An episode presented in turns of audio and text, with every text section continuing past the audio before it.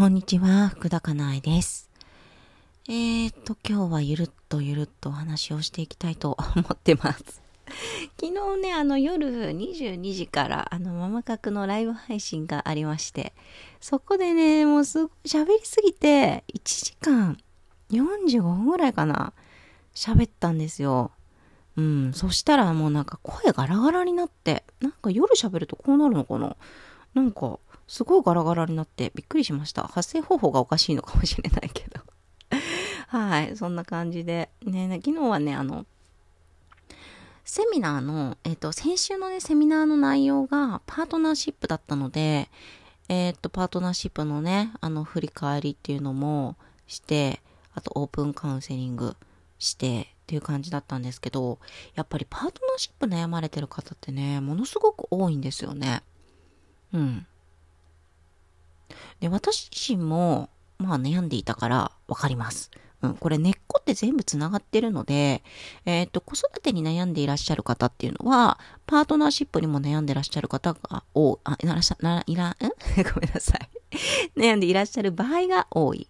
うん、し、まあ仕事とかもね、あの、負担感、不安感、えーなんだろう、嫌だと思ってるとかね。そういうことが多いですよね。うん、なんか、根っこがつながってるので、あの、いろんなところで、あのーしんどかったり、まあ、辛かったり、苦しかったりっていうのはしがちなんですよね。うん。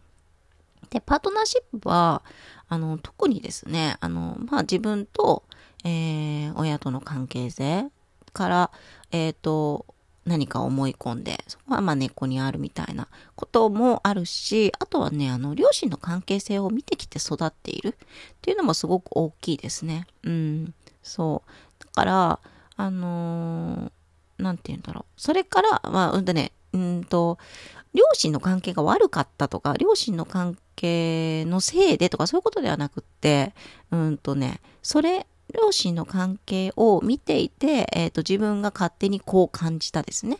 うんそこが、えっ、と、まあ、パートナーシップがうまくいかないというか、まあ、自分が苦しい、うん、原因にあることは結構ありますよね。うん。で、あの、パートナーシップってさ、あの、昨日も話したんですけど、あの、なんて言うんだろう。うまくいかせるってことを目指すじゃないですか。うん。で、うまくいかせるってなるとさ、あの、夫にも変わってもらわなきゃいけないわけですよ。うん。で、それがあるとね、やっぱり苦しいわけですよね。だって、あの、人って変えられないから、変わらないから、まあ、変えられるのはね、自分の、なんて言うんだろう、いろいろなわけじゃないですか。やっぱりね。うん。だから、うん、変えられるとしたらですね。うん、変えられるとしたら自分のいろいろだから、だからね、あの、うまくいかせるっていうことを目指してしまうと、あの、苦しいかもしれないですね。ただ、自分が苦しくない状態っていうのを目指すってことはできると思います。うん。で、その自分が苦しくない状態を目指すのであれば、まずね、一番初めにやってあげなきゃいけないことは、えっ、と、自分が、えー今、どんな気持ちなのか、まあ、感情ですよね。そこをちゃんと見てあげるとか、あとは自分の、えー気持ちを自分が分かってあげるとか、えーその自分が思っていることとか考えていること、気持ちっていうのを、えーと、自分がちゃんと口から出せる。うん、人に言うってこともそうだけれども、えっ、と、相手に言うってこともそうですね。うん。それができるってことがものすごく大事です。うん。結局、本来を生きているっていう状態に自分がないと、えっ、と、人とのいい関係性って気づけないんですよ。だって我慢が絶対あるから。うん。我慢とか嘘ですね。うん。が絶対に、うんと、なんて言うんだろう。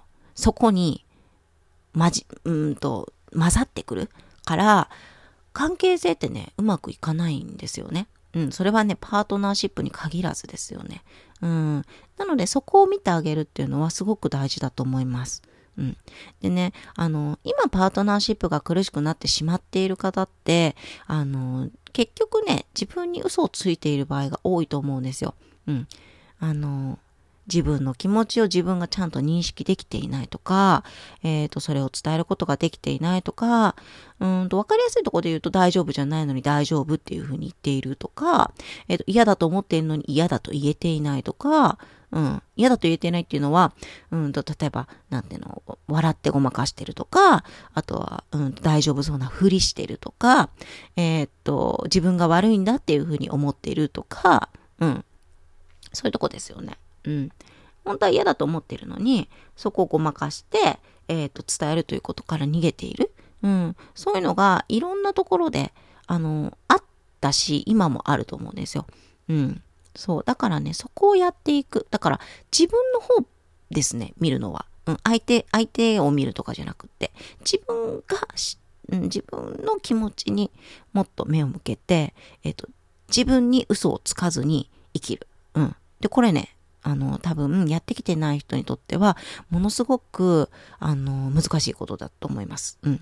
あのね、えっ、と、怖いことだし、あとは恥ずかしいことだし、えっ、ー、と、馬鹿にされれそうな恐怖感もあるし、えっ、ー、と、嫌われるかもしれないっていう不安もあるし、そう、そういうのがあるので、多分、すごく、えっ、ー、と、難しく感じること。でもこれね、少しずつでもいいので、やっていってあげるといいですよ、本当に。うん。あの、人生100年って私たち言われてるじゃないですか。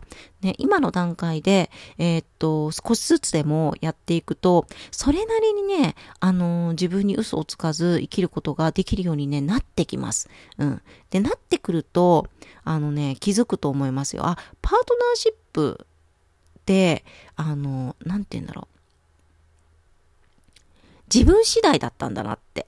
うん。な、自分、なんかそこを、そうするとなんか自分を変えるみたいになるんだけど、そうでもなくって、あの、うまくいかせるってことではないから。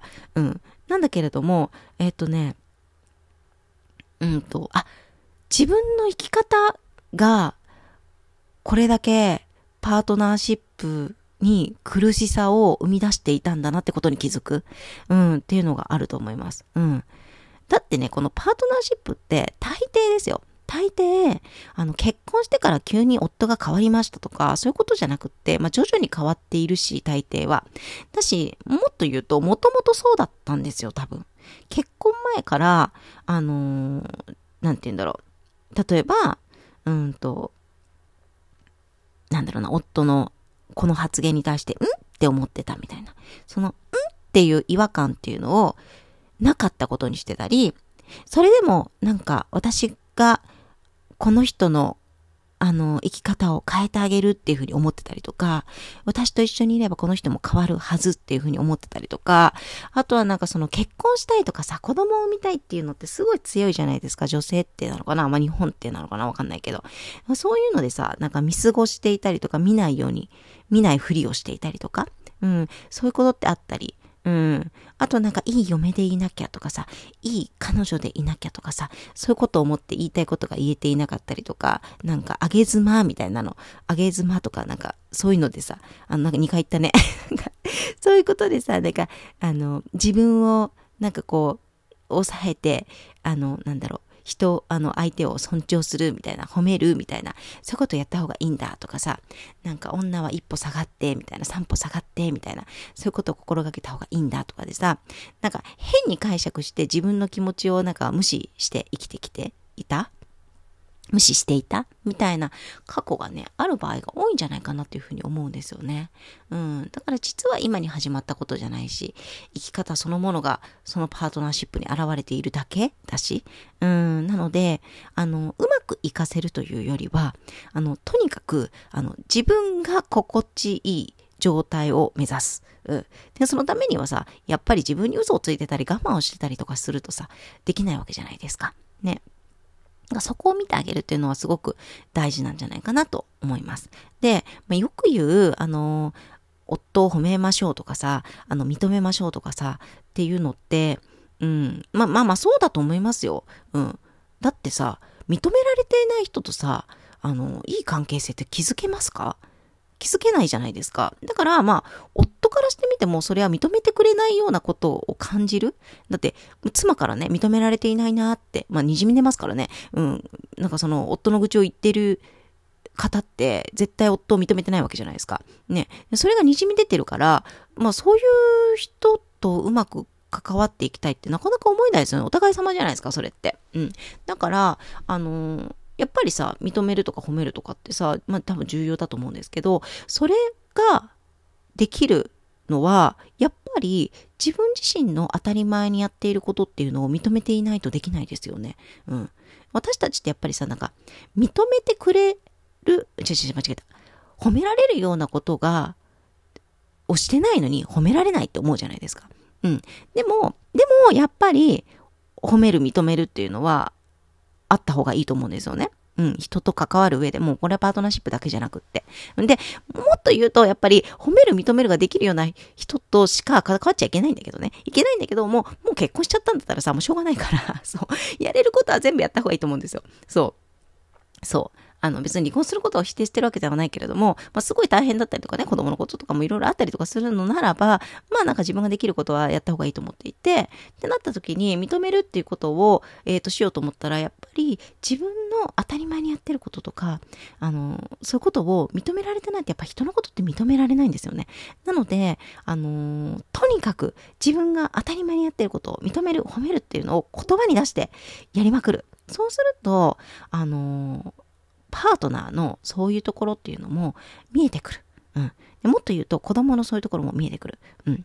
だから、やっぱりね、自分にダメ出しをしてるとさ、あの、夫にも子供にもダメ出しをしたくなるので、あの、自分への、あの、声かけとか、言葉かけとか、一緒か、あの、認めるってことあの、態度もそうだし、うん、なんかやっていけると、まずはいいのかなっていうふうには思いました。はい。少しでも参考になるところがあれば嬉しいです。